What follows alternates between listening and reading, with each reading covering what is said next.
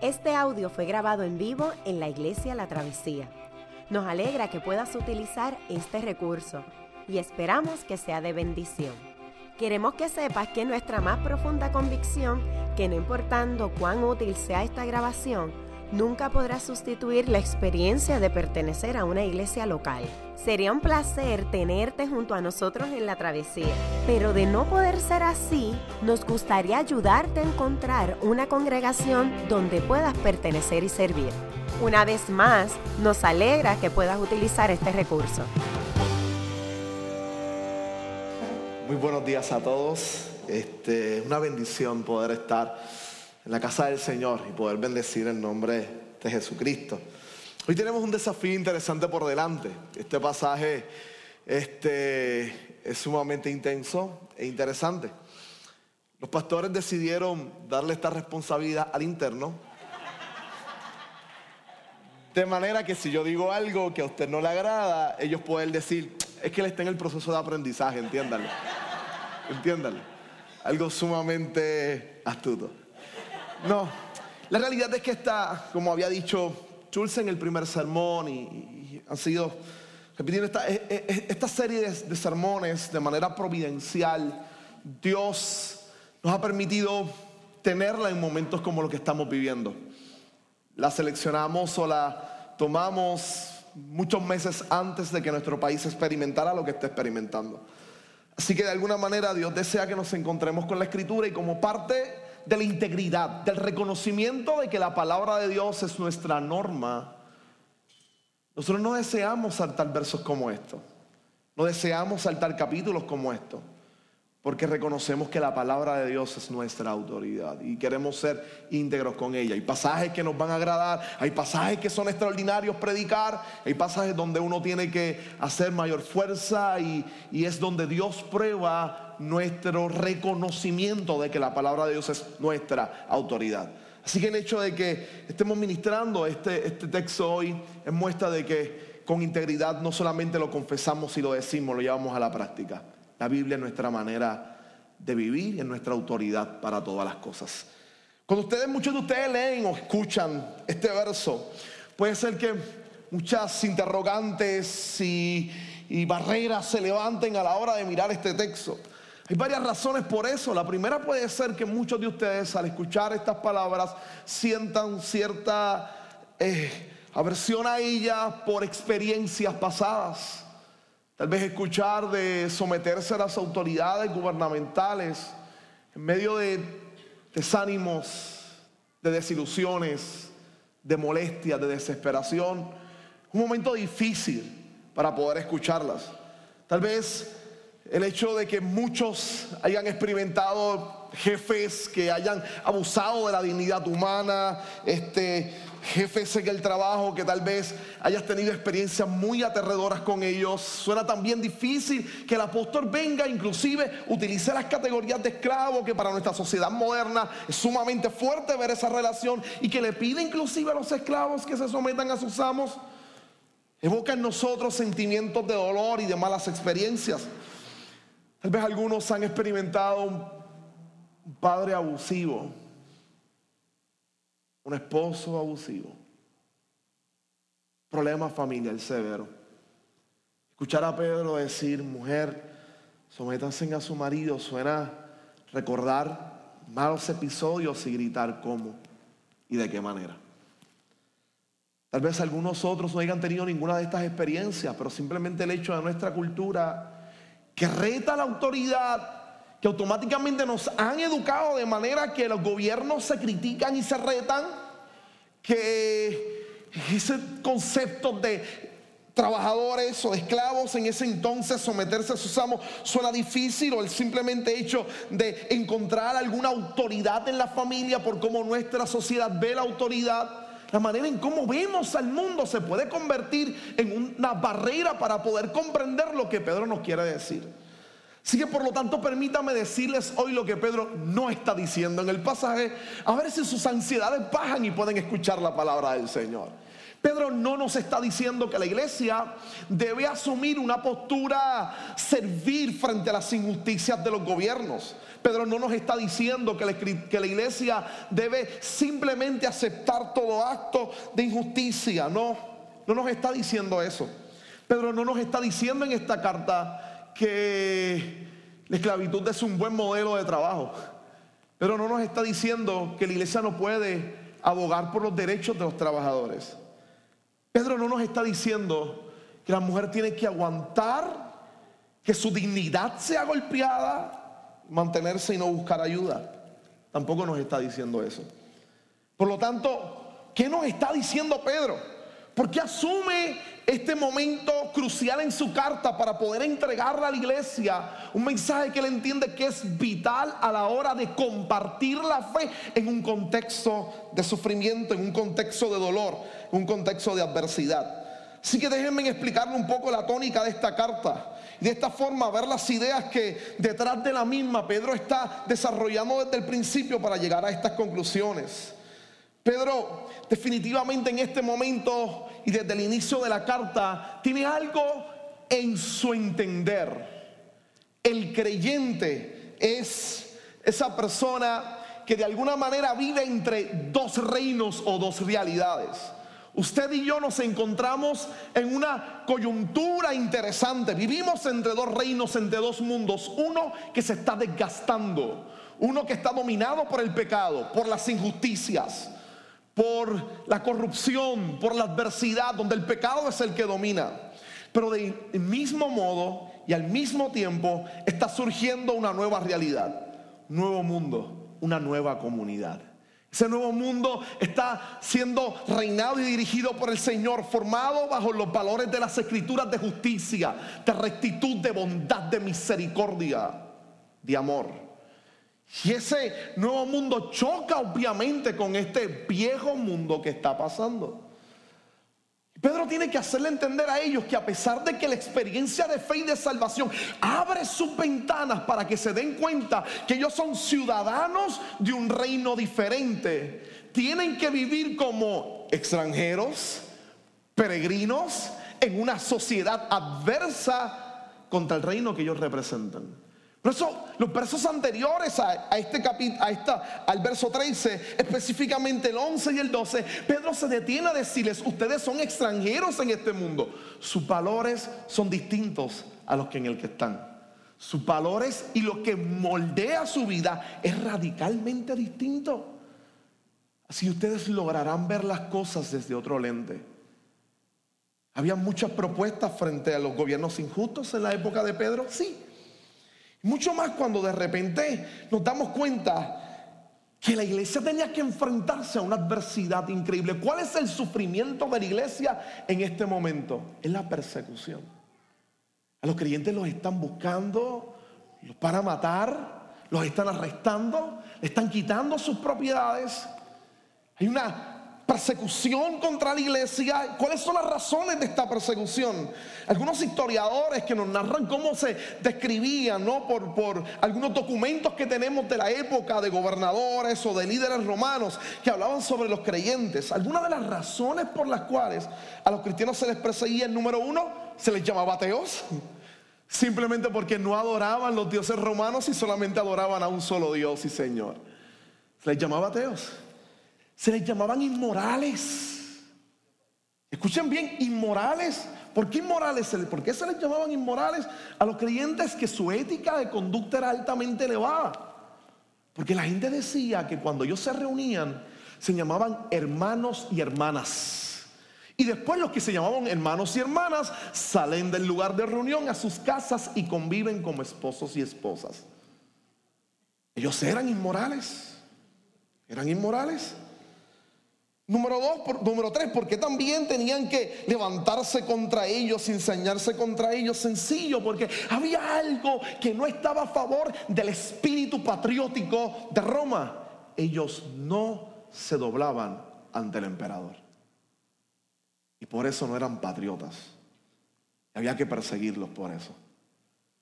Entonces Pedro escribiéndoles a ellos en medio de este contexto de sufrimiento y de persecución, les pide que por favor se comporten de manera que estos falsos expresiones o acusaciones caigan al suelo.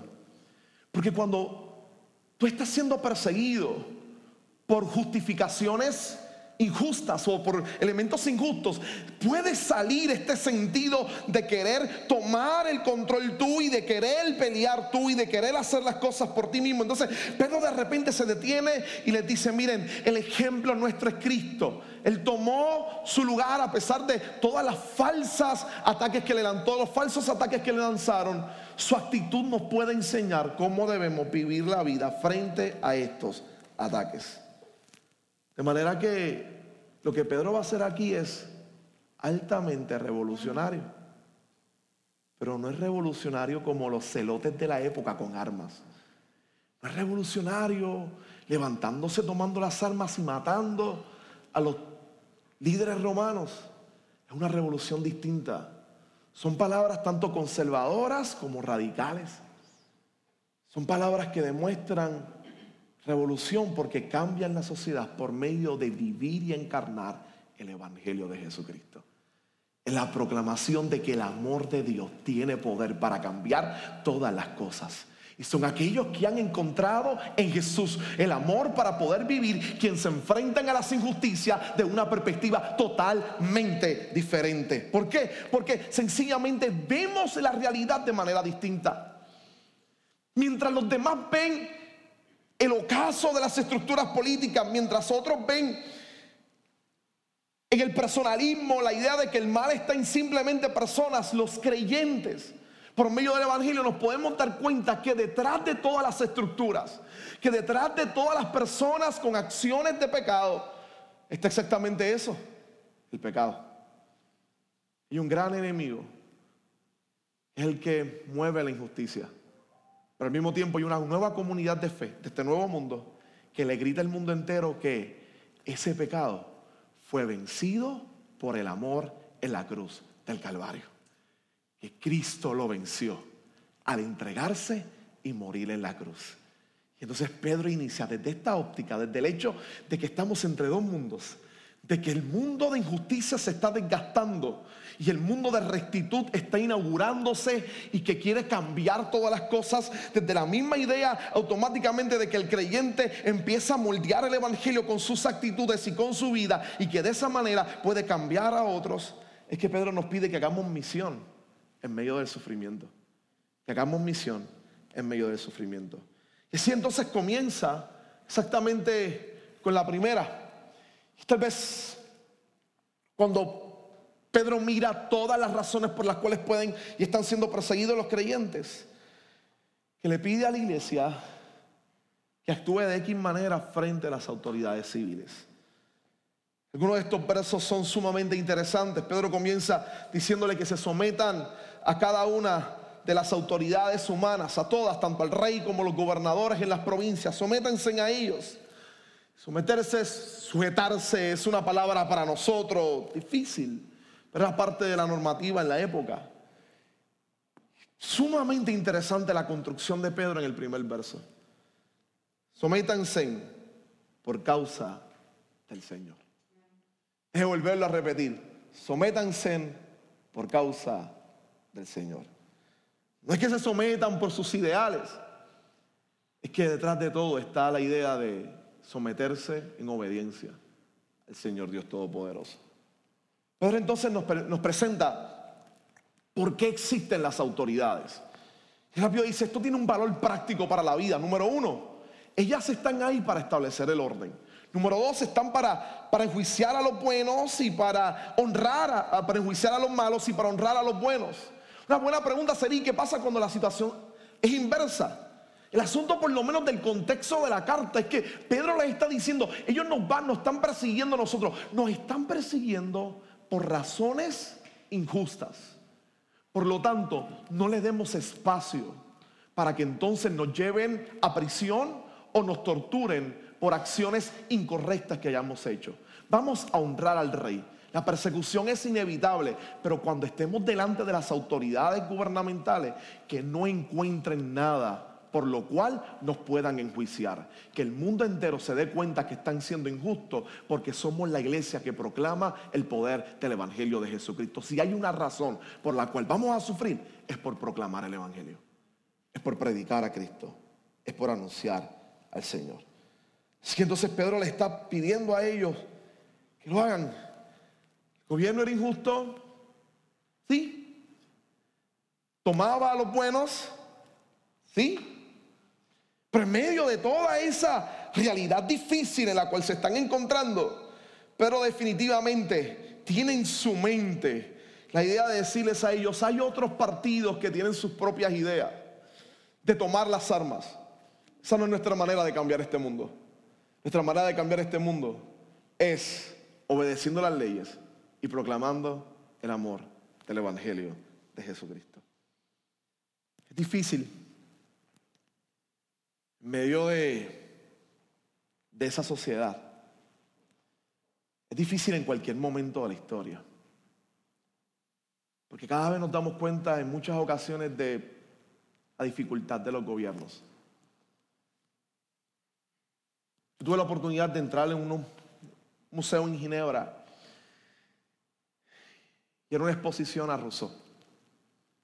Rousseau es famoso por decir que la civilización es el cáncer que destruye la sociedad y el ser humano.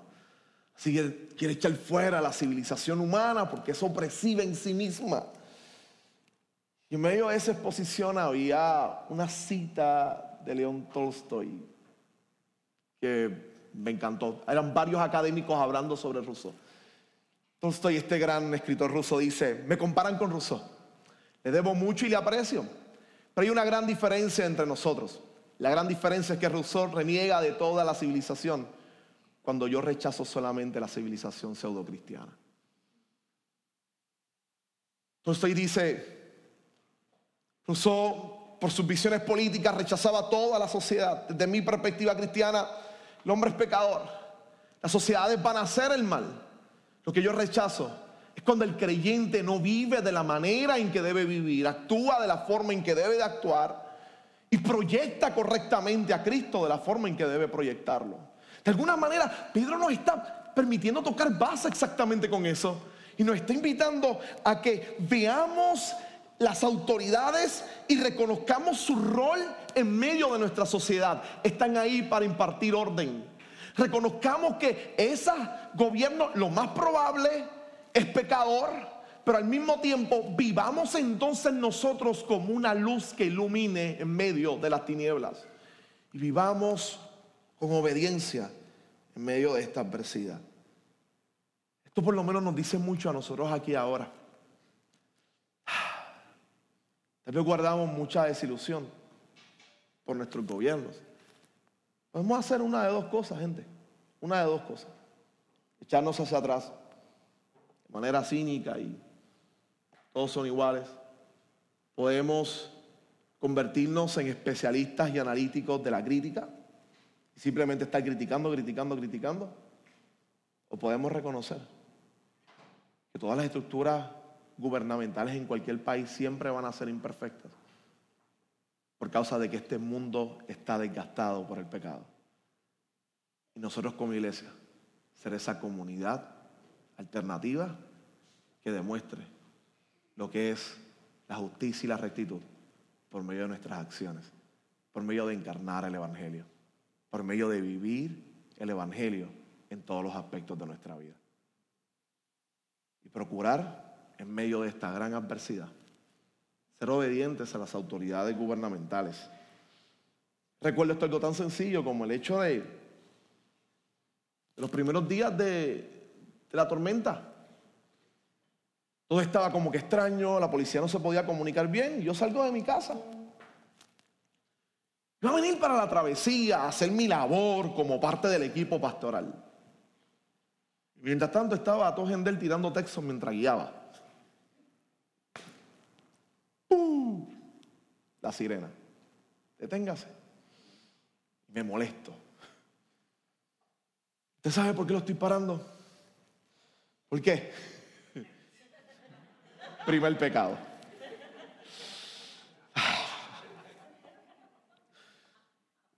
Usted estaba texteando, ¿de verdad? Segundo.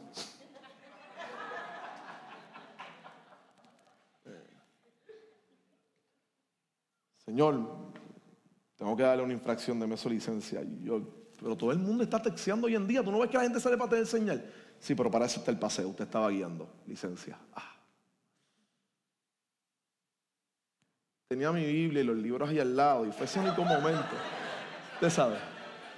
Donde para sacar la licencia está mi cartera frente a la Biblia y los libros que estaba leyendo. Ábrela. Dala. Fíjense en cómo yo reacciono. Todo el mundo lo hace, es tiempo de sufrimiento y crisis. Pero tú eres un ciudadano diferente. Tú eres alguien distinto. Tú debes pensar de forma diferente. Se le ahí sumamente avergonzado. y mucho peor cuando mi esposa se enteró. Pero es parte de darnos cuenta cómo en elementos prácticos cuando Pedro nos está diciendo cosas que a veces nosotros miramos el texto y queremos extenderle y ponerle polémicas que no son las que tal vez Pedro estaba trabajando, como en elementos sencillos de la vida nos caemos sabiendo que como creyentes parte de nuestro rol de conocer el amor del Señor y la gracia de Dios es luchar, vivir de manera correcta en medio de esta sociedad, que seamos ejemplos, luz que iluminan las tinieblas. Pero no tiene ningún hecho, sus órdenes son extraordinarios. Él le dice, honren al rey, teman al Señor. Él está consciente y le pone un límite a ellos. Ustedes van a honrar a las autoridades gubernamentales siempre y cuando lo que ellos proyecten estén de acuerdo con los valores del Rey de Reyes y Señor de Señores, Jesucristo.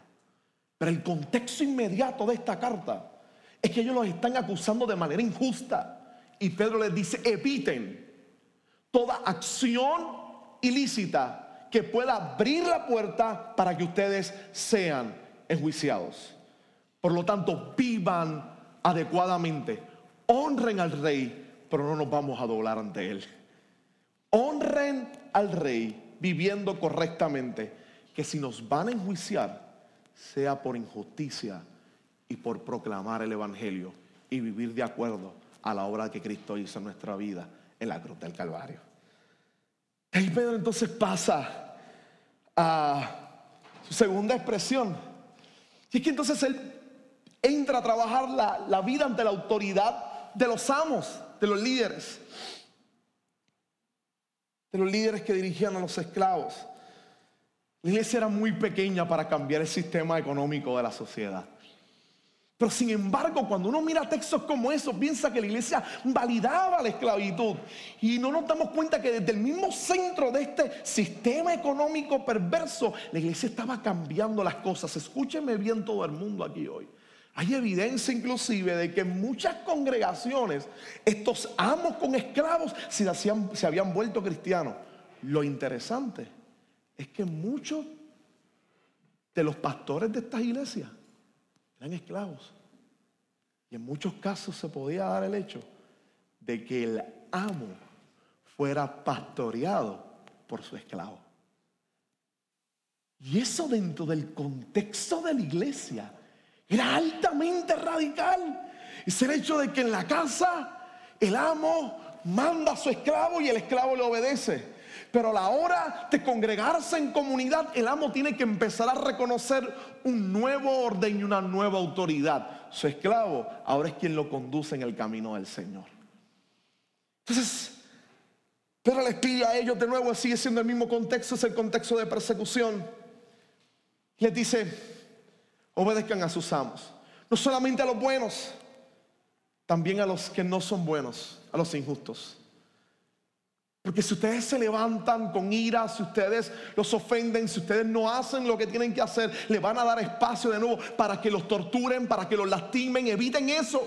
Estamos en momentos de persecución y a la mínima provocación van a utilizar eso para torturarlos y lastimarlos a ustedes por la fe. Pero es que le dice exactamente ahí, ¿qué, qué beneficio tiene que te castiguen por hacer algo malo? No, no, no. Si te va a castigar, que sea por injusticia.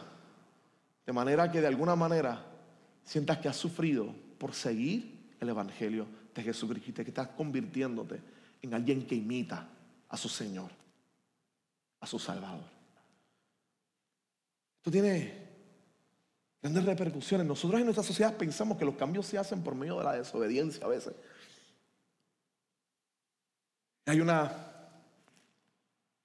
una de mis películas preferidas de Butler. Y me encanta algo de, la película. Hay una escena con Martin Luther King. La película no sé, el centro de la película no es Martin Luther King, es el amo del presidente, el siervo, perdón, el siervo del presidente, sirviente del presidente. Pero hay una, la historia es espectacular porque se gira alrededor de él y alrededor de, de, su, de su hijo. Su hijo termina siendo parte del movimiento de los Black Panthers, etcétera, en los Estados Unidos de supremacía racial negra, eh, comienza todo este movimiento, empieza con el movimiento de Martin Luther King. Y hay un momento interesante donde él está reunido con Martin Luther King y varios jóvenes afroamericanos al lado de él.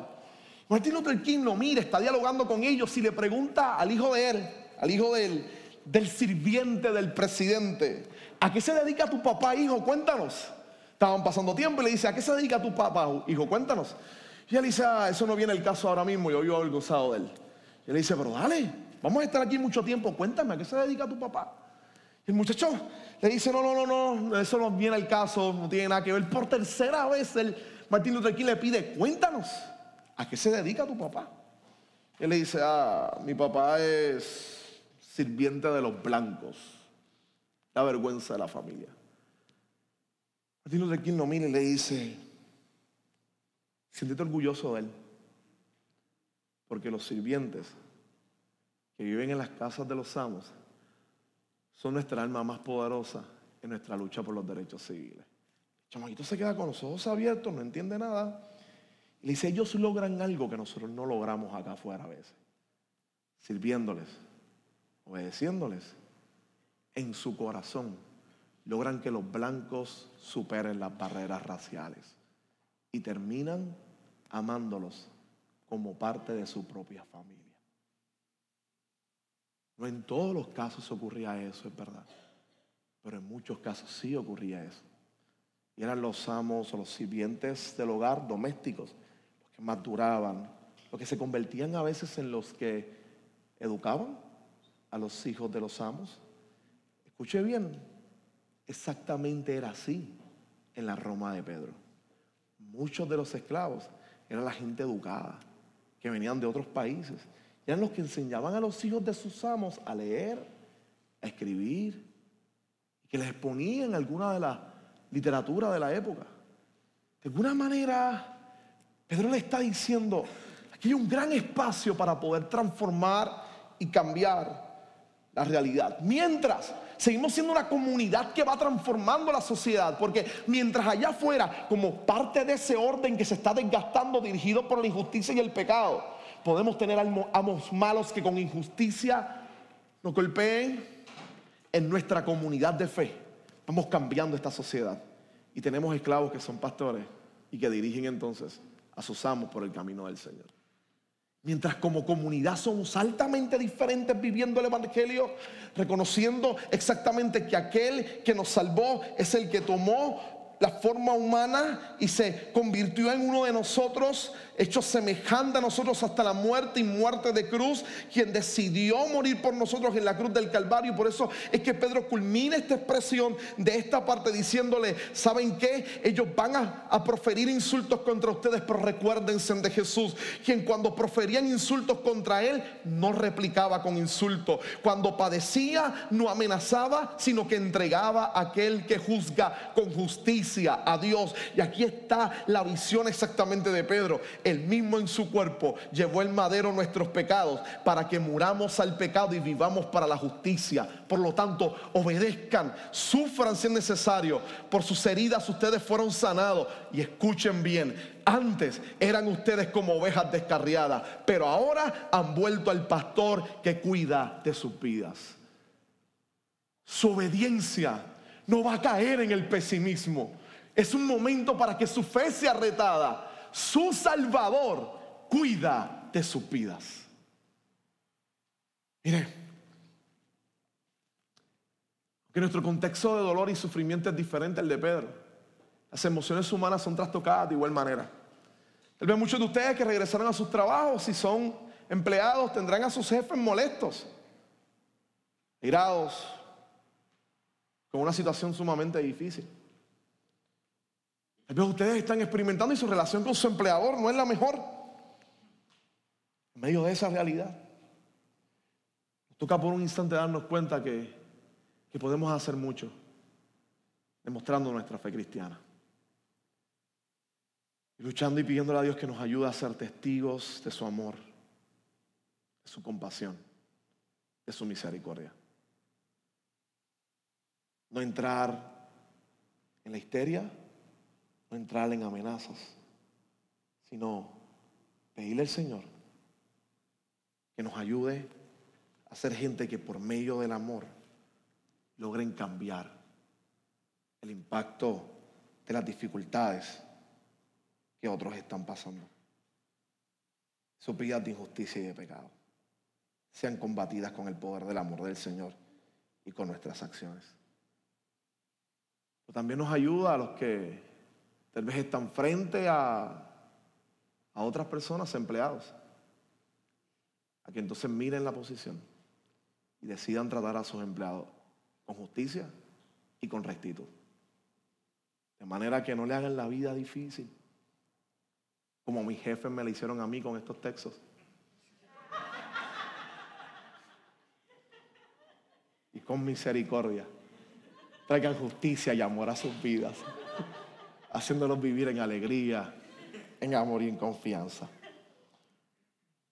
Pero entonces pasa a hablar de la, del big picture grande de la sociedad y las autoridades que trabajan con todo, a trabajar los elementos de la economía y de las relaciones laborales, a pasar entonces a la parte más íntima de la sociedad, a la familia. Entonces, trabaja el creyente frente a la autoridad familiar. Y unos ciertos textos ahí que rápidamente evocarían de nuevo molestia a nosotros y simplemente déjeme aterrizar en el contexto del momento. Pero hay textos que rápidamente uno rechaza o le causan molestias. Pedro parece un típico machista que está diciéndole a la mujer no se vista de X o Y manera. En Suiza, en la catedral que lideró Zwingli por mucho tiempo, hay un arco al lado de la iglesia. Y ese arco estaba ahí para que todas las mujeres pasaran por él. El arco era un poco estrecho. Si el traje y los encajes de su ropa chocaban con las paredes del arco, tenía que pagarle impuesto a la iglesia. Y de repente cuando escuchamos eso, este, dos o tres personas que estaban alrededor mío dijeron, ah, gente se descontroló en algún momento. Llevaron estas cosas al extremo. Yo recuerdo la contestación del guía. Miró y nos dijo, miren, en el medievo de nuestra sociedad, la mujer era un objeto. Su ropa representaba el poder de su marido. Mientras más grandes eran sus, sus trajes, y más grandes eran sus escajes y su ropa y sus joyas en la ropa, el marido se paraba y le decía a la sociedad, miren cuán rico soy, yo exhibo a mi esposa como muestra de mi riqueza. Y Swingley lo que hizo fue, si ellos tienen el valor de demostrar públicamente con arrogancia su riqueza, pueden ofrendar sin restricciones a la iglesia. Interesante. ¿Ustedes quieren dar despliegue y arrogancia? denle entonces a la iglesia. Era un llamado a la noción de la humildad. Interesante. Dos de los guías en Suiza, sin, sin hacer referencia a esto, nos decían que la ética protestante le enseñó a todo ese país que no importa cuán bien tú estés, nunca exhibes cuánto tú tienes. Tú vives en humildad y modestia, aunque te estés pudriendo en dinero. Tu economía no se exhibe para ofender a los demás. Bien interesante porque tocando y trabajando con este texto ocurrió exactamente lo mismo en el tiempo de Pedro. La mujer era simplemente este objeto, la vestimenta de los hombres, a pesar de alguna otra cosa que le mostraba este, colores, etcétera, mostraba sus rangos, ciertas cosas que se ponían. Quien a donde apuntaba realmente para demostrar el caudal de riquezas del hombre era ella. Así que este momento, Pedro lo que está pidiéndole a ella es que su vida no sea así, que su esplendor y su validez, su valor, lo que la hace ver importante no sea la calidez de su ropa y del elemento externo, sino la integridad de su corazón cambiado y transformado por el poder de la gracia del Señor Jesucristo. Así que lo que aparenta verse como un elemento de degradación se convierte en un elemento de valoración de la mujer por su identidad y por quién es ella. Y entonces Pedro pasa a decirles que de igual manera hay una gran cantidad de ellas en la iglesia que sus esposos no son creyentes y le dice, no los van a ganar regañándolos y diciéndoles no hagan esto, no hagan lo otro. Cristo dijo esto y si no lo hacen se van para el infierno. Así no los van a ganar. No los van a ganar amenazándolos con el infierno todo el tiempo. Los van a ganar cuando ellos vean que ustedes son radicalmente diferentes y al preguntarse por qué son diferentes, solo exista una respuesta. Cristo transformó su vida por su gracia. Y que eso sea suficiente para que ellos puedan darse cuenta cuán verdadero y poderoso es el Evangelio. Pero Pedro, siguiendo la misma línea de Pablo, en el momento que le dice, reconozca la autoridad en el hogar, que es el varón, mira a los varones y les dice, ellas van a reconocer que ustedes son la autoridad, pero vivan ustedes como una autoridad correcta y adecuada. Y ahí es que Pedro culmina esta expresión diciendo de manera, de igual manera ustedes, esto es bien interesante.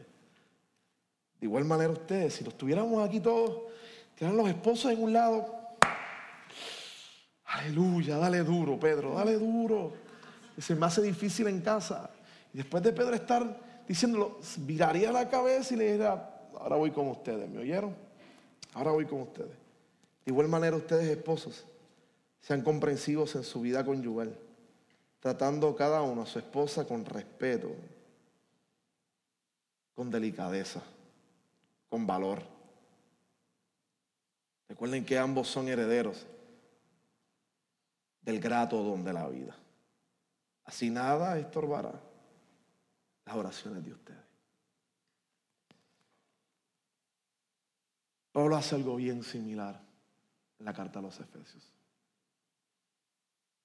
pero diferente a la vez. Toma por ejemplo la cruz y el Evangelio. Nos dice a los esposos y a las esposas, esposas, Obedezcan la autoridad en el hogar que es el esposo. Esposos, ellas van a obedecer a alguien las ama como Cristo amó a la iglesia, que se entregó por ella en la cruz del Calvario para redimirla y guardarla. Saben, es aquí donde yo día tras día cierro mis ojos y reconozco mi fracaso. Exactamente en este lugar donde escuché este texto y tengo que reconocer que, que tal vez como esposo no soy el mejor. Que tal vez muchos de los problemas que yo y mi esposa hemos tenido a lo largo de la vida, el inicio, tal vez esté en mí. Es el mismo momento cuando tengo que darme cuenta que soy incapaz de poder vivir a esa altura que me está pidiendo la escritura. Pero que al mismo tiempo puedo descansar porque como Dios quiere hacer esa obra extraordinaria en mí, yo puedo descansar porque Él la hizo, Él pagó el precio en la cruz del Calvario y su Espíritu me permite vivir a la altura que Dios quiere que yo viva. Yo por mis fuerzas no puedo. Yo creo que esto es bien importante. Nosotros vivimos en una sociedad y específicamente, escúchenlo, en los momentos de crisis se elevan los problemas matrimoniales Se van a elevar los problemas en el hogar, la cosa se va a hacer más difícil. El calor, el no poder dormir bien, la frustración de la vida, las adversidades. Tal vez muchos de los que están aquí sentados hoy frente a mí, escuchando la palabra y que tal vez al principio esta noción de sométanse a las autoridades o inclusive el elemento matrimonial se les, se les complicaba porque vienen de experiencia en esta semana de pelear con sus parejas, de tener momentos de tensión y de roce. Los momentos de dolor, de sufrimiento, de tensiones producen grandes problemas en el núcleo del hogar y de la familia. Es aquí donde nosotros tenemos que entonces descansar en Cristo, recurrir a la cruz, mirar a Jesús y pedirle al Señor, ayúdanos a que en medio de esta adversidad nuestro hogar pueda ser una demostración de esa comunidad de fe que vive en ese nuevo mundo que se acaba de inaugurar con grandes valores de justicia y de verdad y podamos con pasión y convivencia nuestro hogar sea una muestra de Cristo constantemente. Yo recuerdo con dolor el huracán que nos azotó hace años atrás. George, mi familia lo perdió todo. Todo. Si yo entiendo lo que es esto. Nuestra casa era de cemento madera. Nosotros perdimos toda la ropa, perdimos toda la casa. Yo tenía unos, en aquel momento, no sé, 13, 12 años, soy malo con las matemáticas ahora, ni me acuerdo cuándo fue. Pero recuerdo que eras adolescente. Y yo fui el dolor de cabeza después del huracán. Yo me metí en problemas con mi tío, peleé con mi tío, peleé con mi primo. A duras penas me pesa. Los otros días le decía a mi hermano, perdóname, de verdad. Porque en el momento de la crisis de haber perdido la casa, yo no sabía ni cómo reaccionar. Yo recuerdo ver peleas de mis padres, pero recuerdo al mismo tiempo una noche Como mi papá regresaba de la iglesia. Mi mamá estaba arreglando varias cosas. Ella cantándole al Señor. Confiando en Él. Mi papá al llegar. De alguna manera dialogaron ellos en el cuarto. Después de amenazas de que se iba a ir uno y el otro. De alguna manera eso impactó tanto mi vida. Se convirtió en un gran modelo para mí. Mis viejos son mi modelo de vida. Las crisis van a generar grandes problemas. Por eso Pedro, Pedro entendía, el sufrimiento va a generar grandes crisis. Va a intensificar las tensiones en el hogar. Ese es un buen momento para que esta palabra de hoy perfore nuestros corazones.